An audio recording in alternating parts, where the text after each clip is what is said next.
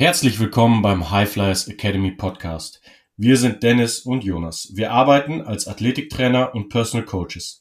Wir glauben fest daran, dass wir Karrieren von jungen Athleten und Athletinnen ermöglichen, verbessern und verlängern können. Über die letzten zehn Jahre haben wir sehr viel Wissen in Theorie und Praxis angehäuft und wollen dies nun an euch weitergeben. Wir möchten mit euch gemeinsam das Strength and Conditioning in Deutschland verändern. Im High Flyers Academy Podcast sprechen wir mit einigen der erfolgreichsten Menschen aus den Bereichen Training, Therapie und dem Sport darüber, wie ihr mit Krafttraining, gesunder Ernährung und einem nachhaltigen Lifestyle eure Chancen auf eine erfolgreiche Karriere im Profisport erhöhen könnt. Viel Spaß beim Podcast, beim Stärker und gesünder werden. Genießt die nächste Episode. You can fly.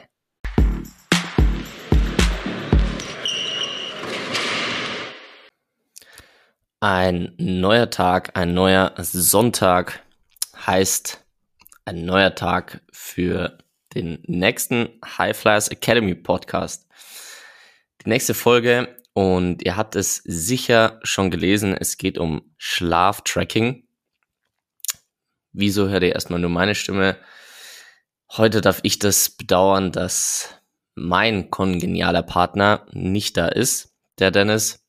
Und darf heute mit euch über das Thema Schlaftracking sprechen. So, erstmal, wer Dennis vermissen wird, er ist sicherlich bald wieder da. Und dann können wir wieder gemeinsam die nächsten guten Folgen für euch da draußen aufnehmen. Das heutige Thema Schlaftracking. Ich habe mir Gedanken gemacht und überlegt, was beschäftigt euch da draußen immer wieder und das ist schon ein Thema, was häufig aufkam, da wir auch Schlaf oft beziehungsweise immer mit einbeziehen ins Coaching, immer wieder, weil es einfach sehr, sehr wichtig ist und da ist Schlaftracking liegt einfach sehr nahe, weil es sehr präsent ist momentan in den verschiedensten Formen mit Ringen, Uhren etc., Bändern, genau, wo man den Schlaf tracken kann. Und dazu erstmal so ein paar Themen. Erstmal, was ist so das Schlaftracking? Also du hast praktisch ein, ein Tool, ich habe schon gesagt, Bänder, Uhren, Ringe, die deinen Schlaf messen. So, die Technik dahinter möchte ich jetzt äh, nicht erklären, beziehungsweise kann ich auch gar nicht so genau erklären. Gibt aber einige Themen, wie was getrackt wird, so dass ihr mal so ein bisschen erfahrt, okay, was wird denn überhaupt getrackt, beziehungsweise was ist sinnvoll auch zu tracken, äh, weil das sieht man sicherlich oft bei verschiedensten Produkten, was getrackt wird. Und ja, der erste Punkt, der mir auch selbst aufgefallen ist, ich habe, also ich track meinen Schlaf auch selber und viele Athleten und Athletinnen bei mir auch, manche noch nicht. Und das erste Thema oder der erste Punkt, der getrackt wird, ist die Gesamtschlafzeit häufig.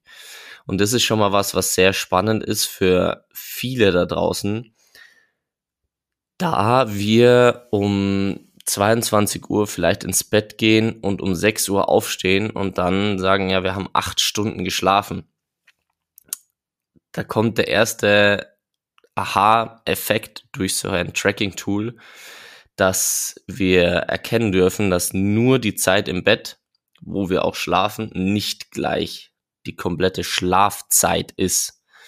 Das heißt, wir haben ja verschiedene Schlafphasen. Es gibt natürlich, jeder hat seinen individuellen Schlafrhythmus. Wann geht er am besten zu Bett? Da komme ich auch gleich noch drauf.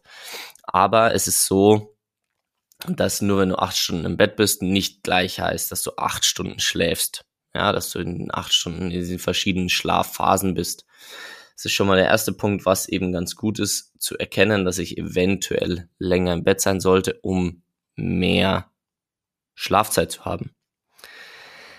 Dann sprechen wir kurz über die Schlafphasen. Also es gibt verschiedenste Schlafphasen, ähm, beziehungsweise gibt es, ja, sagen wir mal, Zustände, beziehungsweise vier Schlafphasen nenne ich es jetzt mal. Äh, und zwar gibt es eben einmal ähm, den Wachzustand. Also es ist nicht so, dass wir immer durchschlafen, sondern wir sind auch manchmal auch wach.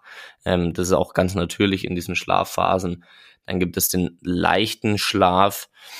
Das heißt, es ist so der Übergang in den Tiefschlaf, so das ist so die die Übergangsphase und dann kommt schon die nächste Phase. Ich habe es gerade schon gesagt, das ist die Tiefschlafphase, so die Tiefschlafphase. Also nochmal kurz davor, es geht erstmal darum, dass der Körper sich entspannt, dass du runterkommst, dein Geist etc.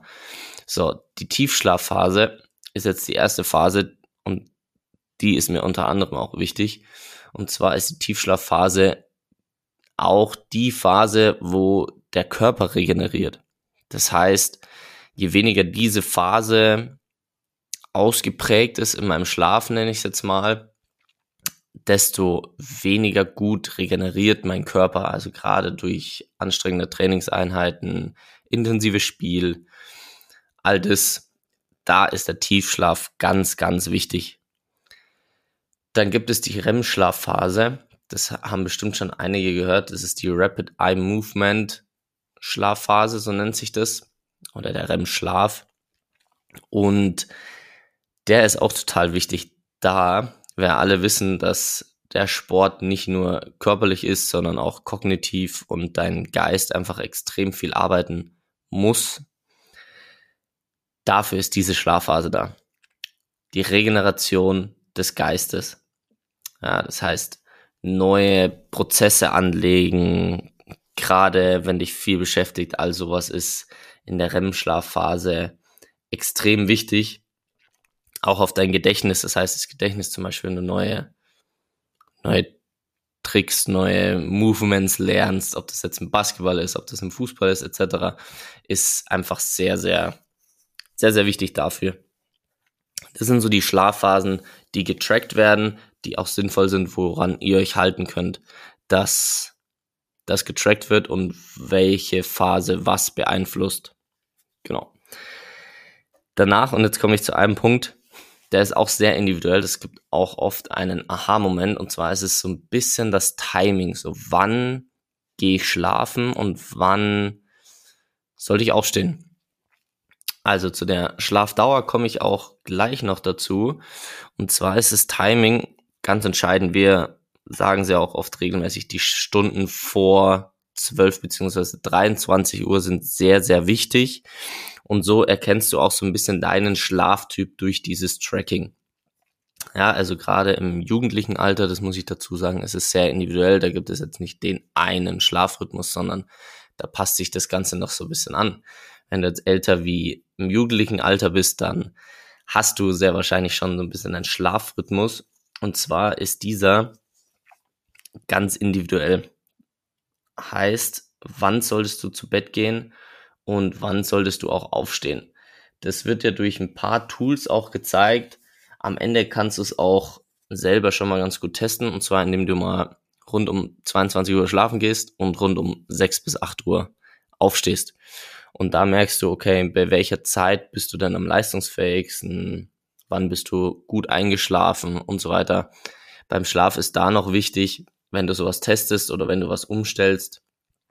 Es ist jetzt nicht so, dass du direkt besser einschläfst, wenn du um 22 Uhr ins Bett gehst, sondern es braucht natürlich auch so ein bisschen Zeit, um, dass du dich daran gewöhnst, dass du in, zu dieser Zeit schnell einschläfst und gut durchschläfst. So, das heißt, das Timing ist total wichtig, was eben auch mal getestet werden kann. Wenn du mal um 23 Uhr schlafen gehst und so weiter, oft fehlt dir dann auch ein bisschen Tiefschlafphasen.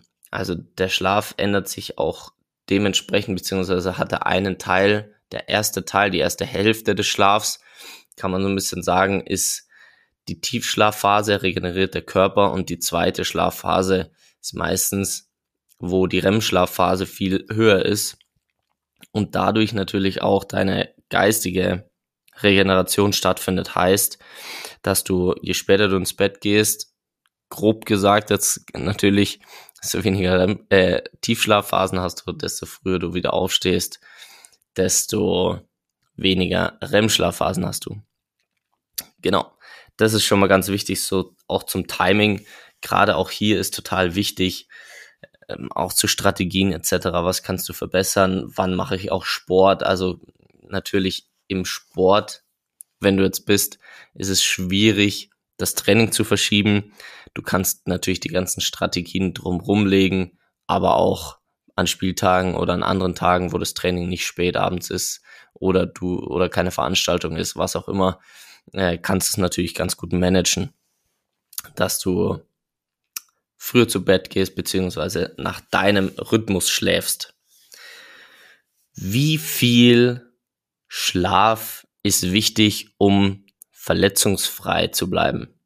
Das ist einer der spannendsten Statistiken und dazu ist das Schlaftracking natürlich auch ganz cool, weil du bisschen herausfindest, wie lang du schläfst, wie gut du schläfst, etc.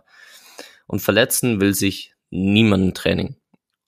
Ich, also das behaupte ich jetzt einfach mal, dass niemand sich im Training verletzen will ähm, oder überhaupt verletzen will, weil es einfach, ja, bringt dich nicht wirklich weiter. Du darfst sicherlich was daraus lernen, aber Schlaf kann das verhindern. Wie kann Schlaf das jetzt verhindern? Und zwar gibt es eine sehr spannende Studie, beziehungsweise sind es, glaube ich, auch mehrere. Es, es geht um die Schlafzeit und die Verletzungswahrscheinlichkeit in Prozent. Und zwar gibt es da eine ganz spannende Grafik. Und zwar hat es mehrere Säulen. Und zwar fange ich mal ab der Säule an, die am allerhöchsten ist. Und zwar ist die bei sechs Stunden Schlaf. Wenn du sechs Stunden schläfst, liegt deine Verletzungswahrscheinlichkeit bei 75 Prozent. Also das müsst ihr euch mal reinziehen. Wenn ihr nur sechs Stunden schläft, ist die Wahrscheinlichkeit für eine Verletzung bei 75 Prozent, was extrem hoch ist, meiner Meinung nach. Dann, wenn ihr sagt, ah, okay, ich schlafe sieben Stunden, ist besser. Ihr habt eine Verletzungswahrscheinlichkeit von 62 Prozent. Wenn ihr noch länger schläft, acht Stunden, liegt die Verletzungswahrscheinlichkeit bei 33 Prozent. Also da wird schon halbiert und ist schon eine sehr viel geringere Verletzungswahrscheinlichkeit. Und wenn ihr dann bis zu neun Stunden schläfst, habt ihr nur noch eine Verletzungswahrscheinlichkeit von 17 Prozent. Was möchte ich euch damit sagen? Nur weil ihr jetzt eine Nacht nur sechs Stunden schlaft, heißt es nicht, dass ihr euch am nächsten Tag verletzt. Nein, Punkt. Das wird nicht passieren. Die Wahrscheinlichkeit ist da, aber nur weil eine Nacht mal so ist und die restlichen Nächte gut, wird es toi toi toi hoffentlich nicht sein. Trotzdem ist diese Statistik sehr, sehr wichtig, um zu zeigen, wenn ihr regelmäßig auch nur sechs Stunden schlaft, wie hoch die Wahrscheinlichkeit für Verletzungen ist.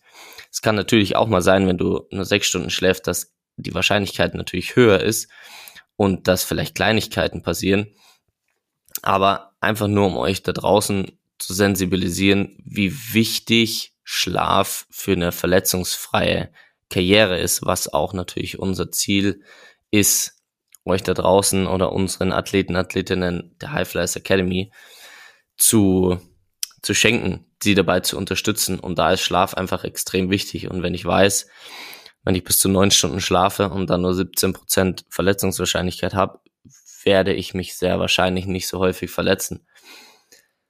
Das heißt, wenn ihr die Möglichkeit habt, länger zu schlafen, auf jeden Fall länger schlafen. Neben den, der Verletzungswahrscheinlichkeit sind es natürlich extrem viel andere positive Effekte.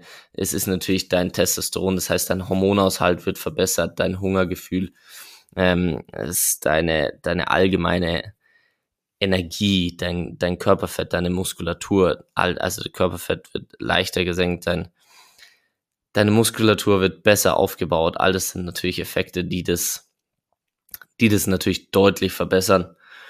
Und hierzu möchte ich noch eine Sache sagen, und zwar, da das schon großen ja, große Begeisterung bei manchen hervorgerufen habe. Wir haben es schon mal gepostet, da es ein Teil von einem Vortrag von mir war.